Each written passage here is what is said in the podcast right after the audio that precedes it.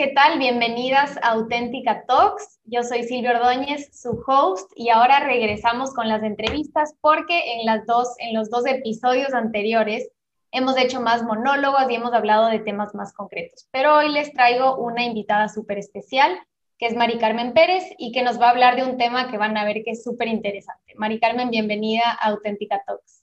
Hola, muchas gracias Silvia. Gracias por invitarme. Gracias por estar aquí. Cuéntanos un poquito más de ti, o sea, más, más que yo presentarte, quisiera que nos cuentes un poco de, de ti, de tu trayectoria, de en lo que te has venido especializando también este último tiempo y así ya vamos entrando también al tema.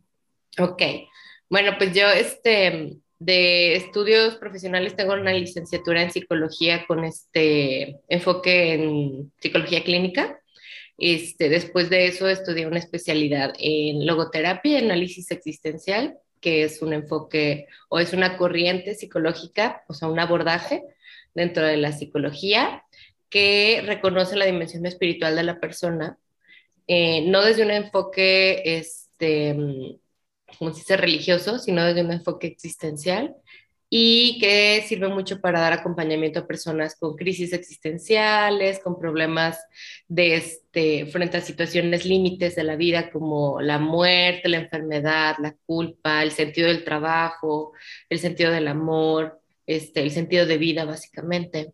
Y este, después de eso, eh, tuve un tiempo que, que cambié un poquito de enfoque me fui, digo, no solté nunca, no he soltado nunca la psicología, pero quise complementar con em, algo que tuviera que ver más con el conocimiento del cuerpo, porque es una dimensión de nuestro ser que este, es importante y que muchas veces está como olvidada. Entonces fue cuando me especialicé en este, el modelo Creighton para conocer, bueno, enseñar a las mujeres a registrar su ciclo menstrual y este, posterior a ello, em, estuve, bueno, o estoy en ese camino también de especializarme como eh, psicotraumatóloga, que tiene que ver con el enfoque este, o el reconocimiento de cómo funciona la experiencia de trauma en la persona, cómo impacta. Y bueno, tengo también formación en este, como terapeuta de MDR que es específico, es una terapia basada en evidencia que ayuda a la sanación de trauma. Y actualmente me, estoy enfocando, bueno, estoy estudiando, perdón, eh, una especialización para psiconeuroinmunoendocrinología, que habla como de toda, es una palabra extraña, pero habla de todos los efectos que tiene el estrés y cómo este, se experimenta en el cuerpo, en las emociones, en la mente y todo lo que, o sea, como el vínculo que hay, ¿no? Entre eh, estrés y enfermedad o estrés y salud. Entonces, este, pues este es mi, mi, vamos a decirlo como, desde ahí es desde donde está como mi enfoque y mi marco de, este, de referencia cuando hablo de psicología. Wow, súper completo. De hecho, si es que si es que algunas se acuerdan, Mari Carmen también participó en el Congreso de Auténtica más con este tema del ciclo. Entonces, por, ahí, por ahí estabas más enfocada en ese tiempo y me parece súper, o sea, súper completa toda esta formación y este proceso que tú también has ido teniendo personalmente, porque como que has ido completando completando desde diferentes lugares. De la logoterapia hablamos también en un primer capítulo con, con Vero del propósito de vida, después hablamos con Josie del ciclo, o sea que más o menos, si es que siguen el podcast ya van a tener ahí algunas referencias. Y bueno, ahora este tema quizás un poco más nuevo, del que vamos a hablar también hoy con, con mayor profundidad, que es justamente el tema del trauma, de, la sanación de heridas y demás.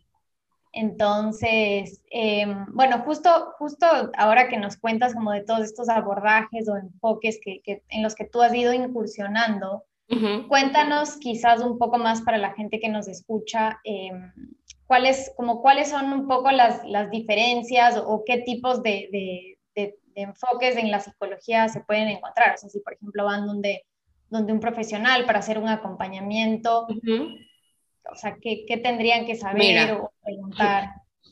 Este, es una pregunta muy importante porque mucha gente cree que ser psicólogo y ser psicoterapeuta es lo mismo o un psiquiatra puede hacer lo mismo y no, ¿no? O sea, vamos a hacer una diferencia importante. La formación de un psiquiatra tiene que ver con el funcionamiento del cuerpo, del sistema nervioso, hormonas, este, enfermedades mentales, ¿no? Y entonces, este, tiene una formación médica, ¿ok? Entonces, lo movemos un poquito. un psicólogo eh, se forma en su base como el, el conocimiento de este, el comportamiento de la persona, del funcionamiento de la mente y de las emociones, ¿ok? Entonces, eh, estudiamos mucho, por ejemplo, sobre eh, desarrollo, cuáles son las etapas de desarrollo, cómo es que se, se, genera este, el lenguaje, el aprendizaje, cuáles son, este, tenemos este, también claro eh, formación en psicopatología como para comprender cuáles son las diferentes este, eh, padecimientos de salud mental. Em, tenemos algo de entrenamiento para eh, entrevista, para análisis, para, este, bueno, puede haber también estudios de estadística para quienes quieren enfocarse a lo mejor un poco más en temas, este, como de investigación y así. Pero ya que se termina, la, bueno, la formación básica, al menos en México, y, creo que es así en muchos este, países de Latinoamérica al menos, eh, lo que sucede es que es como si te hubieran dado una pincelada de, o sea, te contextualizamos en cómo funciona la persona, ¿ok? Para poder dar terapia como tal, es importante que te formes como psicoterapeuta. ¿Por qué?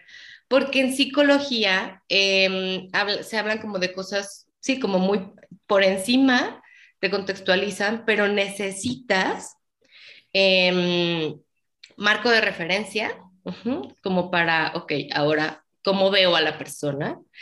Técnica y desarrollo de habilidades. Y eso te lo da la formación como psicoterapeuta. Entonces, Aquí es donde entramos en las diferentes corrientes que hay, ¿no? Por ejemplo, hay una terapia que es la terapia familiar sistémica, que toma como referencia todos los estudios que se han hecho en ver cómo es que el sistema familiar afecta o impacta el desarrollo de una persona, ¿ok? Entonces, este, logoterapia, que es una corriente de psicología que tiene una antropología que reconoce a la persona este, con su dimensión espiritual, que es la que lo mueve hacia el sentido y hacia los valores, ¿ok? Entonces, mm. eh, es importante decir, perdón, paréntesis, que hay terapias basadas en evidencia y terapias que no. Las terapias basadas en evidencia son como terapias más nuevas o enfoques más nuevos que han cuidado el estudio de la efectividad del tratamiento, ¿ok? Para ver si, ok, antes me sentía mal, hicimos A, B, C y ahora me siento bien. ¿Qué pasó? ¿Funcionó o me sigo sintiendo mal? Entonces, bueno, las que les estoy diciendo que son terapias más tradicionales son justo terapia familiar sistémica, logoterapia, gestalt, que es otro enfoque que tiene que ver con eh, reconocer mucho la experiencia de la persona desde la forma y el fondo de las cosas. Hay otra, por ejemplo, la corriente, como vamos a decir, la inicial, la que a lo mejor todo el mundo conoce como referencia, que es el psicoanálisis, que tiene muchísimo que ver con nuestra historia de desarrollo psicosexual en las primeras etapas de vida y la relación con papá y mamá. Este, siento que estoy dejando por ahí algunas fuera, pero Sí, tal vez yo una que conocía es esta, la cognitivo-conductual. Ah, sí. ¿Es algo que mencionaste o, es distinto? No, justo por ejemplo, terapias basadas en evidencia, esta terapia cognitivo-conductual, que se enfoca mucho en el reconocer cómo es que eh, lo que yo pienso, las creencias, como la base de mis, de este, en mis pensamientos, vinculan o, se relacionan mucho con lo que hago. ¿ok? Es importante que sepamos lo que son corrientes, que tienen como toda una base, lo que les decía, o sea, estudias para ser psicoterapeuta, es porque estudias ese modelo que tiene una base antropológica que reconoce a la persona de una manera, desde ahí tiene técnicas específicas de abordaje y acompañamiento y también tiene una desarrollo de habilidades específicas del terapeuta, ¿ok? Es diferente a técnicas y abordajes que podemos encontrar por el mundo, ¿no? Alguien que dice, yo, este, pues no sé, estudié cualquier cosa y de pronto me invitaron a, a un cursito de tres días y entonces ahora ya aplico este, eso como terapeuta, ¿no? O sea, em, es muy importante que tomemos en cuenta que los cursos así de pequeñitos no son terapia, ¿ok? O sea, hay muchos enfoques y sobre todo cuando no tenemos un marco de referencia específico que nos diga, así concebimos a la persona, ¿ok? Porque ahí es donde puede haber mucho riesgo de entrar en cosas que se vuelven más esotéricas, más de charlatanes, más de que quedan abiertas a la interpretación de quién sabe quién, o que no tenemos evidencia real de que funcione, entonces todavía está la duda de, a ver, este, ¿es placebo o no es placebo? Lo hacen ahí como que nomás al tanteo, ¿qué onda? Y que no hay cuidado en que sea una persona que tiene una formación y, un acompañamiento para ello. Sí, de hecho, o sea, todo lo que nos acabas de, contar y, por lo menos a mí también me estás abriendo un mundo de, de nuevas posibilidades dentro de la psicología y de la psicoterapia. Yo creo que eso a veces puede causar un poquito de miedo o, sí, o sea, como que este desconocimiento, incluso este rechazo, bueno, por muchas cosas, ¿no? O sea, primero por un tema, yo creo, cultural, eh, sobre todo en Latinoamérica. Creo que las nuevas generaciones estamos rompiendo un poco con, con, ese miedo, con ese tabú de ir al psicólogo porque estoy loco, o sea, ¿no? Em, y por otro lado, también quizás hay como tantos abordajes que a veces uno no sabe, no sabe muy bien por dónde ir o qué tipo de profesional buscar, o te pudo haber pasado que tuviste una mala experiencia justo con una persona que tal vez no estaba muy bien formada, o incluso puede ser con alguien que no hiciste mucho clic, no te gustó la forma en la, que, en la que te hizo este acompañamiento y simplemente como te alejaste, no sé. Entonces, em, sí quisiera que nos, que nos digas un poco, bueno, primero, por qué, porque es útil, por qué sirve, por qué ayuda eh, a, a, cualquier persona, me atrevo a decir yo. Eh, un acompañamiento psicológico bien hecho con un profesional y eh, cómo buscar también a, una persona que, que, nos pueda de verdad ayudar y, hacer un, acompañamiento como nosotros, o sea, como nos va a ayudar de la mejor manera. Y otra cosa más que, que, creo que también hay un prejuicio, quizás un poco más entre los católicos, es eh, como que tenemos este tema de que el psicoanálisis es toda la, toda la psicología y cómo está relacionado con, con este tema a veces un poco así excéntrico de, de, cómo aborda Freud, bueno, yo no sé mucho, pero todo el tema de la sexualidad y demás, también por ahí como que nos quedamos con ese preconcepto y simplemente rechazamos todo lo que tenga que ver con, con el mundo de la psicología, ¿no? Entonces, bueno, creo que te hice como mil preguntas. A mí, ¿no? sí, sí, sí. Pero... sí. las tengo claras. Fíjate que Em, bueno, uno, ¿por qué es importante ir a terapia? Porque el espacio de psicoterapia, o sea, lo que sucede en, la terapia es un espacio libre de juicio, libre, exento de juicio, vamos a ponerlo así, es un espacio de contención, de escucha, de parte de alguien más, o sea, es un espacio de encuentro humano. Y además es un espacio de autoescucha, o sea, tú mismo te vas viendo a ti mismo.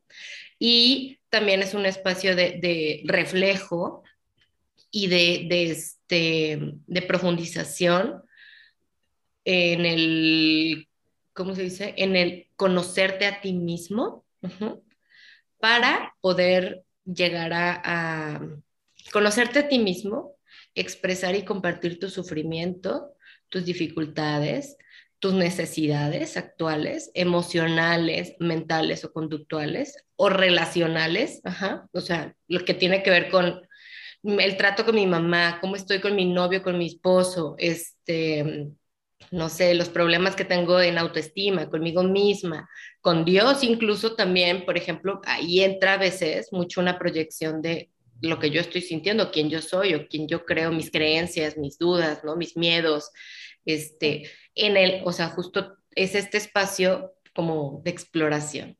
Acompañado, aquí este es clave, de una persona que está capacitada y formada para escucharte sin juicio, para preguntarte asertiva y oportunamente, para reflejarte, para compartirte, para guiarte con ejercicios y actividades que te sirvan para lograr ese objetivo de, verte el objetivo de cambio. Para mí creo que la palabra clave de un psicoterapeuta es que creemos en el cambio, ¿ok? Y, este, y estamos para el cambio. Entonces, ya sea ese cambio de me sentía mal, ahora me siento bien, estaba herida, ahora sané, ese cambio de no estaba haciendo y ahora puedo hacer. Este, ese es, entonces creo que eso es lo valioso. Y Víctor Frank, citando logoterapia, y creo que muchas terapias también lo dicen, dice, lo que sana es la relación. ¿Ok? No es lo mismo ir con alguien, o sea, la relación con alguien que está capacitado, ¿no? O sea, no es lo mismo me voy a tomar un café con una amiga y, le cuento a lo mejor, ¿no? De, lo que me está pasando, los problemas que tengo, de, de, mi historia de vida, y me dice, sí te escucho, sí te entiendo, pero te abrazo y voy a pedir por ti, pero, híjole, yo no sé cómo hacer para que eso ya no lastime tu vida, ¿no? O para que no limite tu, tu confianza en otras personas, por ejemplo. Este, entonces, eso es el espacio terapéutico. Ahora, bueno, y además es un espacio en el que el psicoterapeuta está en constante formación, ¿ok? Esto es súper importante. O sea, normalmente un psicoterapeuta no se queda con su formación básica, digo, ya lo vieron, y entonces ahorita estoy estudiando no sé qué, de pronto suena un poco como esta gente ambiciosa de, de conocimiento, pero la verdad es que se necesita, ¿no? Y como es algo que va desarrollándose, se va actualizando. Entonces, bueno, eso es importante. Ahora, al hablar de la relación, justo lo que me preguntas, pues no todo el mundo se lleva con todos. Entonces, no todas las personas somos iguales. Los psicoterapeutas también tenemos nuestro estilo, o sea, nuestra personalidad para empezar, y nuestro estilo de, acompañamiento, ¿no? Entonces, este, puede ser normal que a la primera que vayas, de pronto digas como, no me sentí cómoda o no me gustó esto.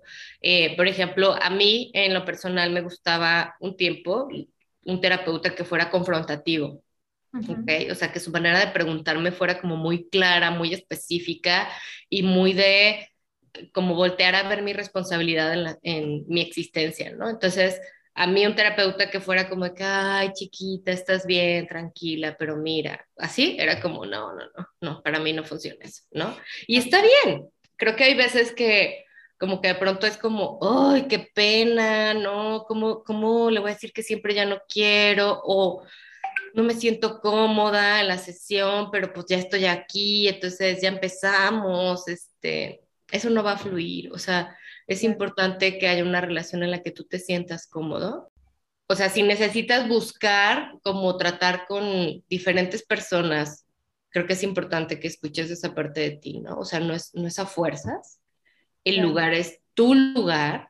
Sí sé que puede haber una sensación como de que el psicoterapeuta tiene autoridad por el conocimiento, pero al final de cuentas es tu espacio. Entonces tú eliges.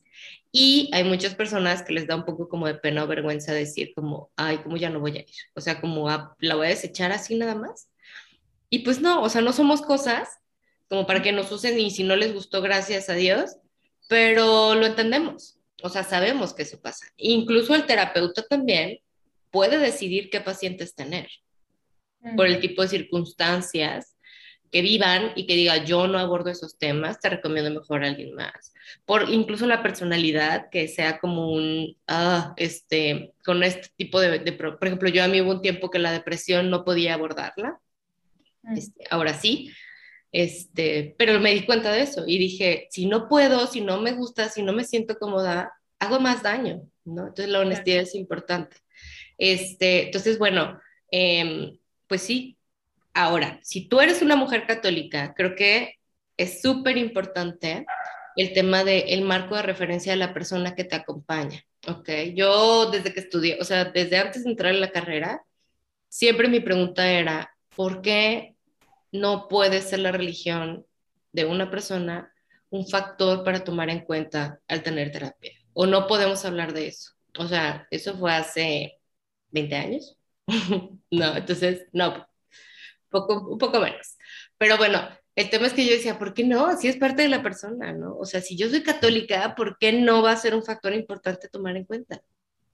Claro. Y este, creo que se ha abierto mucho actualmente. Entonces, creo que eso muchos terapeutas lo hemos ido como identificando y también hemos ido abrazando el decir, ok, asumo que soy católico porque sé que hay una gran población católica que, que sí le, lo necesita, o sea, necesita saber que hay alguien que la entiende en su contexto de la visión de la persona, de la relación con Dios, de la vivencia de los valores cristianos, ¿no? Entonces, este, pues también ese es otro punto que tú puedes preguntar, ¿no? Sí, sí. De hecho, es, es interesante tal vez ir igual preguntando, pidiendo referencias de alguien que sabemos que va a terapia y que, que le ha ido bien y, es católico. Por ejemplo, en mi caso fue un poco así, o sea, yo gracias a Dios hice clic directo con la persona con la que me hace ahora el acompañamiento y, y fue por una recomendación. Entonces yo, pregunté también en un ambiente católico en el que me iban a recomendar una persona afín, por lo menos. Entonces, creo que eso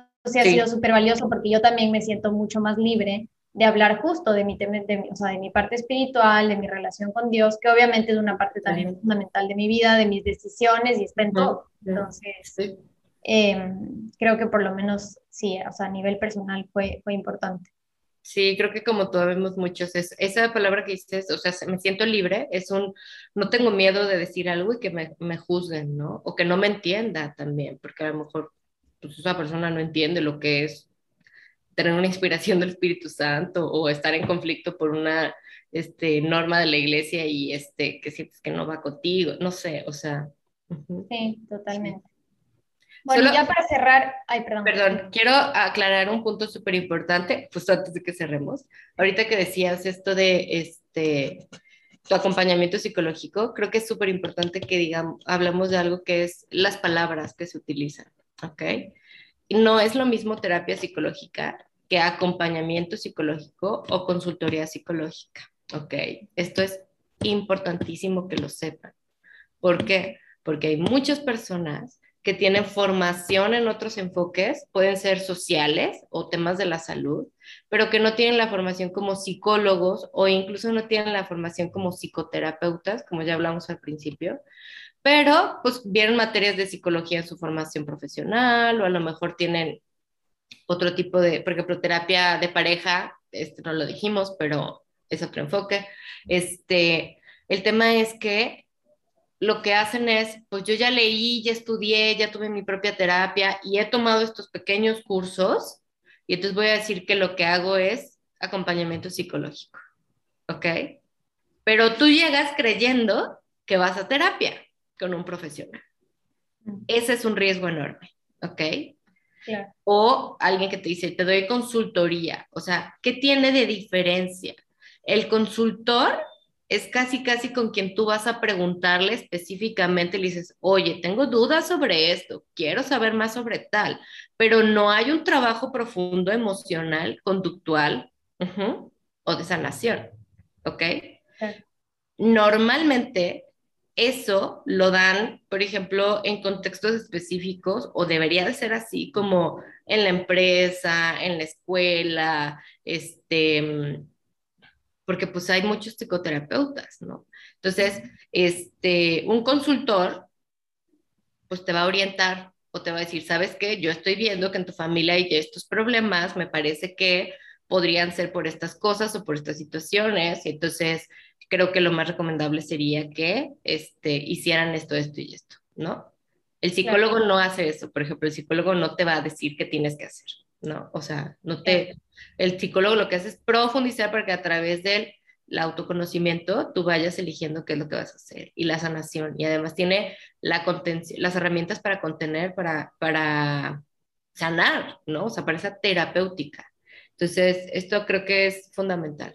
Eh, entonces, bueno, no, no es, no es como una diferencia en pequeña, sí es importante. no digo que esté mal que vayas con un consultor de psicología o con alguien que te dé una asesoría psicológica, solo que sepas que son cosas diferentes. Claro, claro. O sea, puede ser también interesante, tipo una persona que vaya donde un coach que le está ayudando con un tema más laboral. Ajá con herramientas y cosas un poco para, para, el tema del propósito, la parte más laboral o tu, tu, carrera, lo que quieres construir a ese nivel. Y que incluso esa persona o sea, te recomiende si ve que hay, que hay por ahí algo que tratar, o sea, complementario a lo que estás viendo con él, de un tema más emocional, probablemente siempre va a estar por ahí, eh, que te direccione donde otro profesional que sea un terapeuta.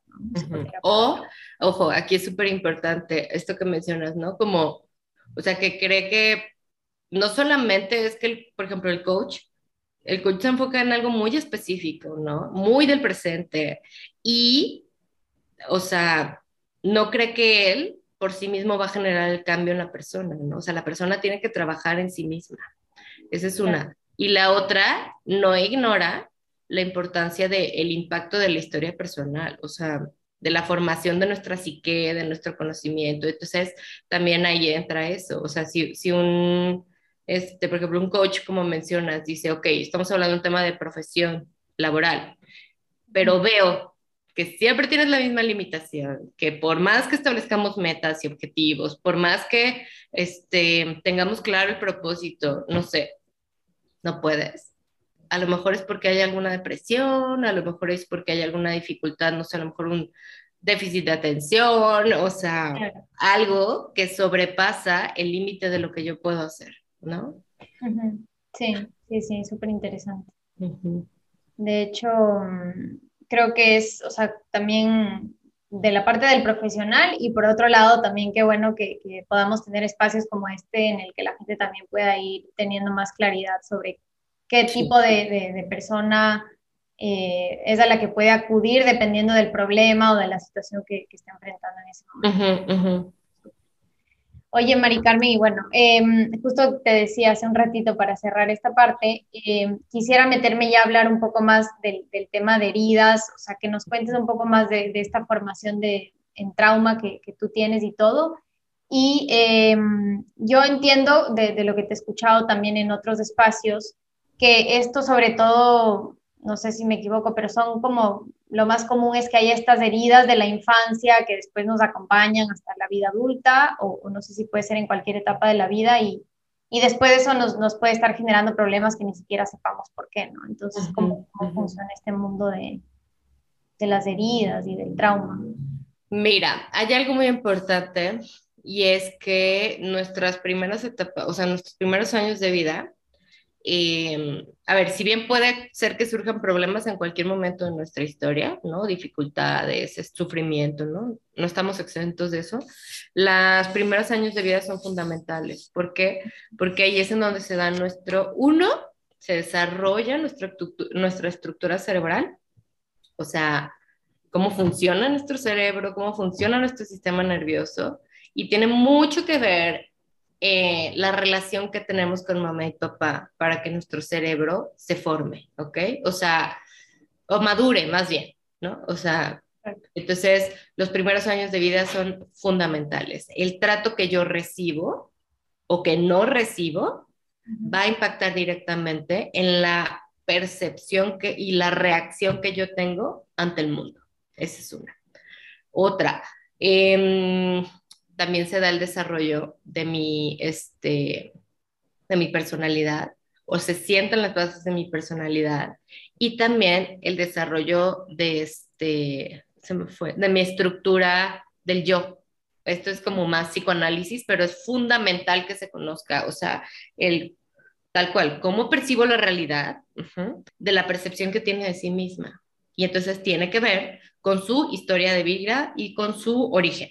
Ahora, el tema es, nadie es perfecto, pero hay muchas veces que suceden experiencias que impactan de manera profunda al desarrollo de la persona. Pueden ser eventos, o sea, una circunstancia, un evento específico, por ejemplo, me pegaron una vez y con eso me sentí fatal, o este, o sea, un, un evento de trauma, o una experiencia de vida. Es decir, un continuo que no se pudo integrar y no se pudo procesar y que tiene muchas veces que ver con las necesidades básicas psicológicas, que son afecto, seguridad, o sea, me siento seguro en el espacio en el que estoy y eso es pre, preverbal, o sea, yo no, un bebé no dice me siento bien o no me gusta estar aquí, pero un bebé llora o está alterado o se siente incómodo o tiene miedo, por ejemplo. Si, si está con una mamá que no lo, no lo apapacha, no lo cuida, no lo calma, sino que más bien lo, mueve con fuerza o lo ignora y lo deja ya abandonado llorando tres, o sea, tres horas, ¿no? Entonces, esto tiene que ver mucho con la formación de esto, o sea, la percepción de ti del mundo y de tus necesidades básicas. Entonces, hablar de heridas de la infancia es hablar de eso, de lo que lastimó por la experiencia en el continuo de mi desarrollo en la primera este, infancia, ¿no? Normalmente se habla que es, o sea, se habla de que es fundamental el trato que tenemos relación con mamá y papá hasta los dos años, pero impacta un poco hasta los seis, o sea, si se fijan es como hasta, si hay siete años que es como la entrada a la etapa escolar. Entonces, bueno, las heridas se generan cuando nuestra necesidad no es satisfecha o cuando no vivimos en un desarrollo, en un espacio seguro, contenido, de amor, de apego seguro, y entonces este, quedan ahí ciertas situaciones, ¿no? Viví... Puede, mm, perdón, y puede pasar el contrario, o sea, que tengas una sobreprotección, por ejemplo, o sea, demasiado...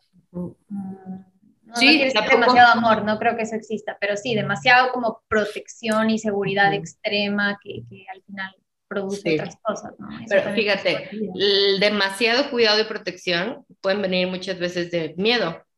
Entonces, a nivel neurofisiológico, el bebé percibe el miedo. Mm. O sea, no percibe el me están cuidando y me tapan, sino el mi mamá tiene miedo. Entonces, el mundo es un lugar inseguro. O un yo no soy capaz. ¿Ok? Por ejemplo, ayer justo escuchaba una conferencia que hablaba de cómo ahora el recurso de portear, o sea, de cargar a tu bebé aquí, facilita mucho sentir que tienes contacto con tu hijo y que tú puedas ser mamá multitask, o sea, hacer otras cosas, pero también tiene un riesgo de desarrollo neurofisiológico porque el bebé necesita estar libre en el suelo para moverse, para explorar, para limitar, o sea, aprender cómo a contener y limitar su movimiento de llego al límite de un escalón y no me caigo, o sea, del peligro, por ejemplo, y cuando está siempre contenido, el bebé no va a tener esa experiencia, ¿ok? Entonces, dice, decían las psicólogas como de esta parte de, es importante como dejar libres, o sea, dejar de equilibrio puede ser en eso. Exactamente. obviamente, en ciertos momentos ir pero ser muy consciente entonces de lo que, o sea, ahora ya viéndolo desde el lado de un papá que está criando hijos pequeños, siempre como... Consciente e intencional, porque también es importante saber esto, o sea, las relaciones humanas no son perfectas, tú no eres perfecto y entonces, pues en algún momento puede que haya un daño, sobre todo porque el trauma es algo que se percibe, ¿ok? O sea, es algo que yo experimento internamente y mamá y papá no pueden controlar lo que un bebé siente o sea, de decir, el bebé se sintió inseguro. Sí pueden cuidar y controlar cómo están ellos para que eso ayude al bebé a sentir y a relajarse y a tal. Pero ¿qué tal si, por ejemplo, papá se queda sin trabajo y hay un estrés familiar porque no hay un ingreso económico seguro, ¿no? O, por ejemplo, ¿qué hacemos si, si se muere el abuelito durante el embarazo y mamá está triste? O sea, hay cosas que no se pueden como evitar, ¿no? Sí, totalmente. Y eso puede, o sea, después manifestarse si es que sufriste una situación así cuando eras pequeño y ni siquiera te acuerdas. Y luego cuando tienes 25 años surge ahí algo y, no entiendes qué pasó, ¿no? O sea, ¿cómo te puedes dar cuenta de, de eso o en qué momento sería adecuado como ir a una terapia y, y, pedir esa ayuda que, que, estás necesitando? Creo que ir a terapia implica que te uno, que te lo cuestiones. ¿Me servirá terapia? Ya es la pauta, ¿ok? Porque tu sabiduría interior, o sea, tu propio como conocimiento hace que te diga, no puedo solo, sí necesito ayuda, ¿ok? ¿Cómo te puedes dar cuenta? Por, o sea, tus conductas, ¿no? O sea, lo que haces te genera sufrimiento a ti o a otros. Otra es la relación que tienes contigo misma, o sea, si hay una autoestima como deteriorada, de no, aceptación, de no compasión, de juicio, de exigencia, este, de desconexión, por ejemplo, ¿no? Si tus relaciones también ves que están como afectadas en decir, siento que, y hay patrones, esto es muy importante, ¿no? O sea, como ver el patrón de todas mis amigas terminan traicionándome, por ejemplo, ¿no? ¿Qué está pasando? O sea, no es que sea tu culpa, sino es que qué tipo de elección haces en la relación que eso sucede.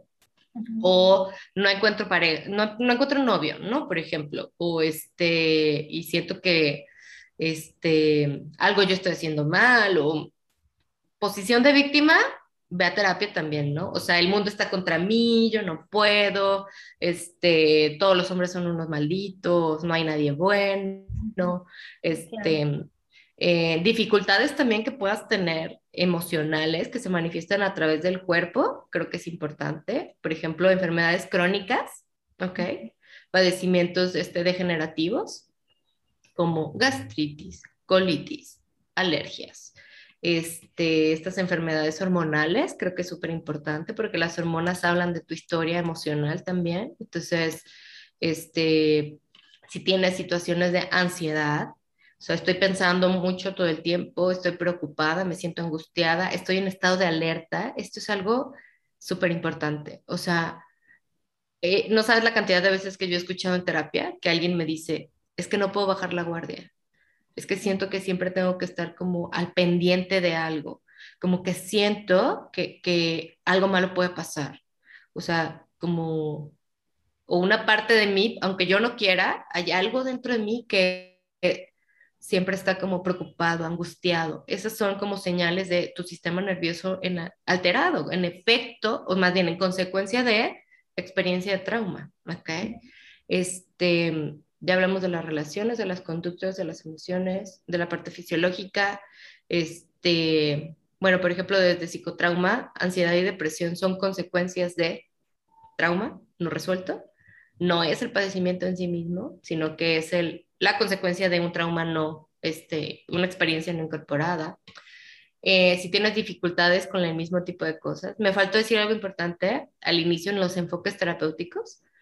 Hay un enfoque que es este, esta terapia de aprendizaje o terapias del lenguaje, que tienen que ver con terapias de desarrollo con estas habilidades cognitivas, ¿no? Por ejemplo, se, se usan mucho en enfoque educativo, pero muchos adultos las necesitamos.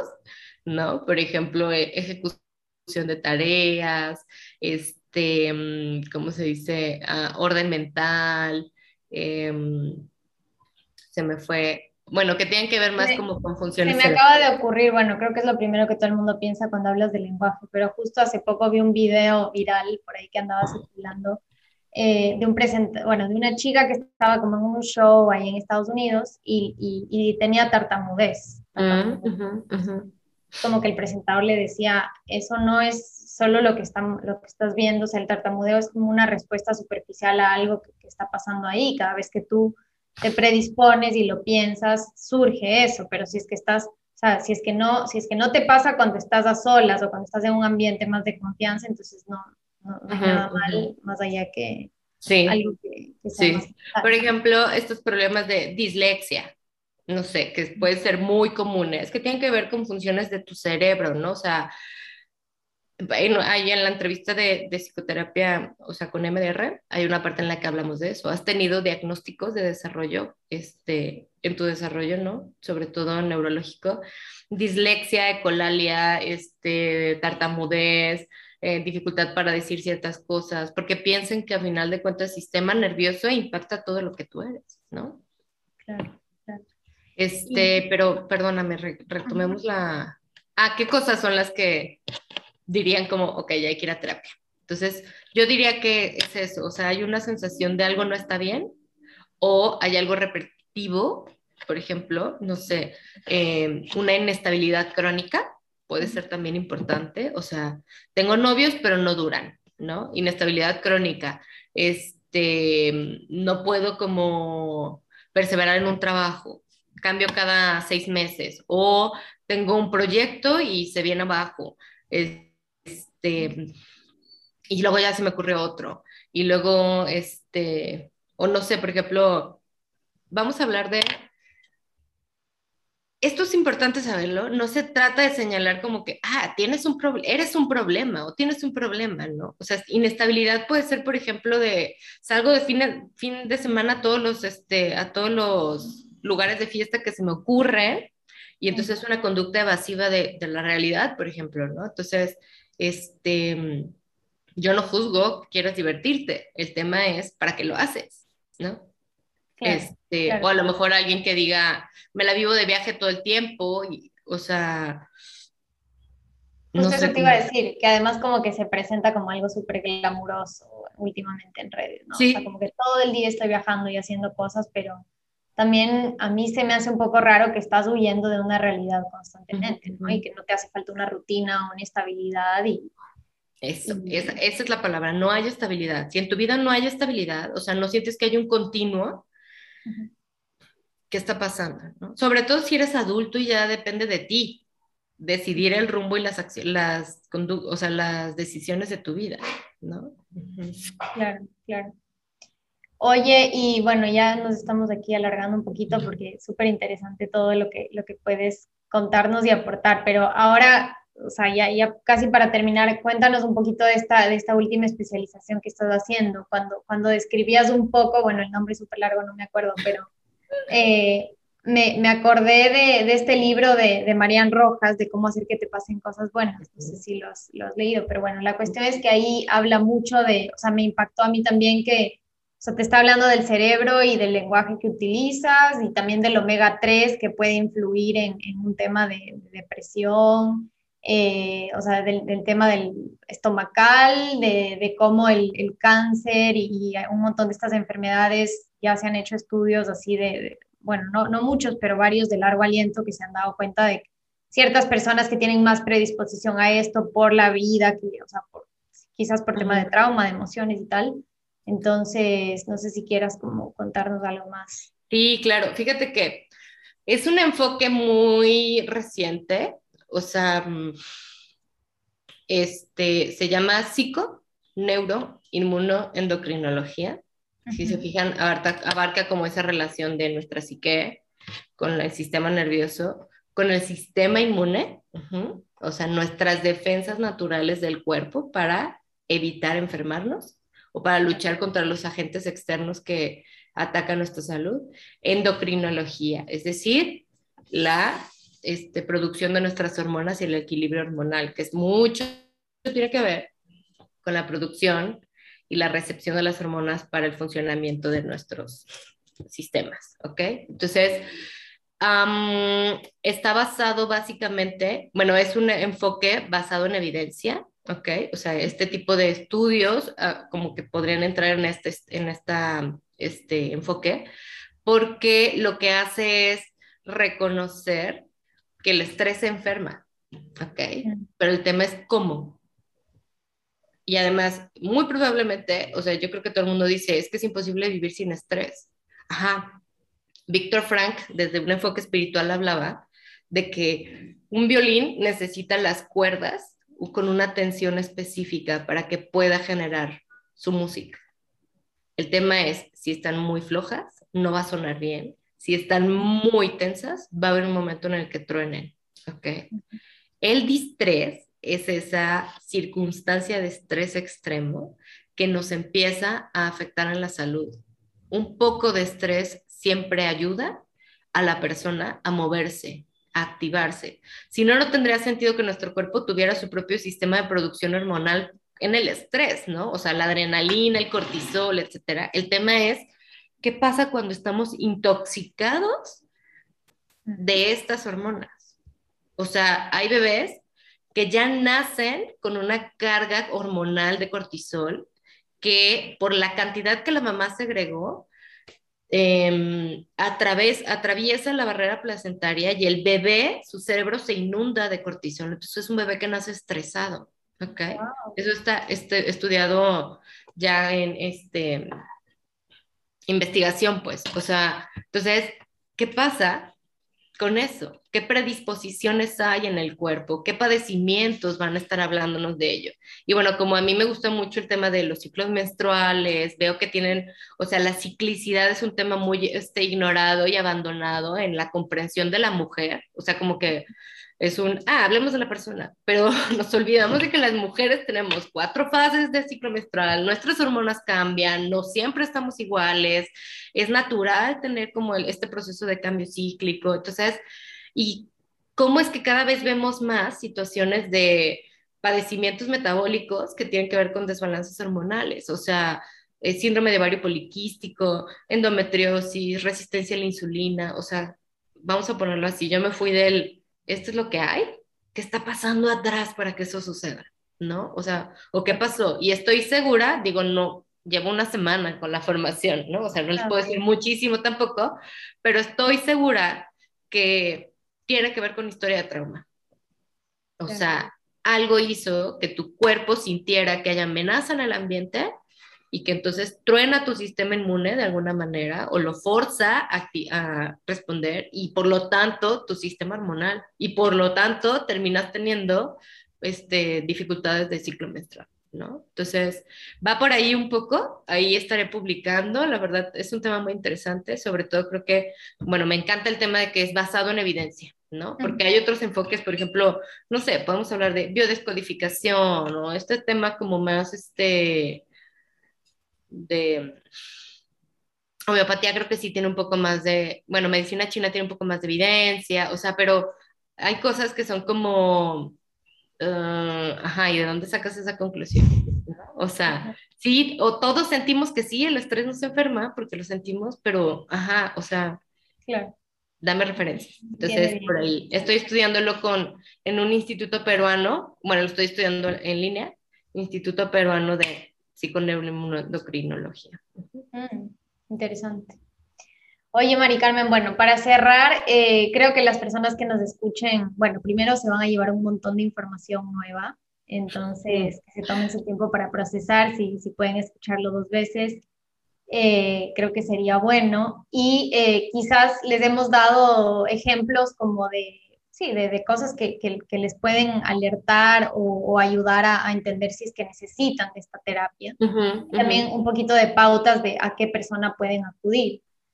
Pero eh, quisiera cerrar también como que con un mensaje a la final más esperanzador, que justamente es, es, es lo, que, lo que se quiere el, el, momento en el que estás buscando esa ayuda externa, ¿no? O sea, que alguien te, te ayude, te acompañe en tu proceso, te, te, permita también ver las cosas desde otra perspectiva y, que genere ese cambio del que nos hablabas al inicio. Entonces, ya como para cerrar, em, ¿qué quisieras decir con, con respecto a eso? Bueno, pues creo que esto es algo súper importante y es que Dios nos da los medios y nos da las herramientas. Este, Dios es el que sana, o sea, cada vez yo lo tengo más comprobado. Hubo un tiempo en el que yo era como de que traía una bronca y le decía a mi, mi, mamá de que es que ve a misa y reza y así, y yo era como, no, no, no, esto es totalmente psicológico, pero no, o sea, Dios sana y Dios sana como quiere sanarte, ¿ok? O sea, puede sanarte hasta con solo tocar su manto, y eso puede ser en un evento, en un acto, o puede ser en un proceso. Honestamente, es más común que los procesos de sanación sean en, en este, así, o sea, en un tiempo, prolongado. Entonces, saber que tu universo emocional, mental y de experiencia de relaciones tiene esperanza, o sea, que no eres el único que ha sufrido, que hay quien pueda acompañarte, eh, creo que es súper importante y que pueda acompañarte entendiendo tu contexto, ¿ok? Tu fe, tus valores, tus miedos, incluso tus resistencias, eh, para mí ha sido un cambio completo, ¿no? O sea, ahorita yo tengo un poquito en pausa un proceso que después de dos años de cambio así profundo, este, y estoy muy agradecida por eso, porque, porque creo que no, nunca lo había tenido antes. También quiero decirles eso, si tú has ido una y otra vez con terapeutas, probablemente, y, y sientes que regresa el problema o que avanzas poquito, pero ya no vas hasta el fondo, probablemente necesitas un acompañamiento en psicotrauma. Y lo mejor del mundo, yo siempre lo, veo, es un bendito sea Dios que existen estas cosas. O sea, antes no se conocían.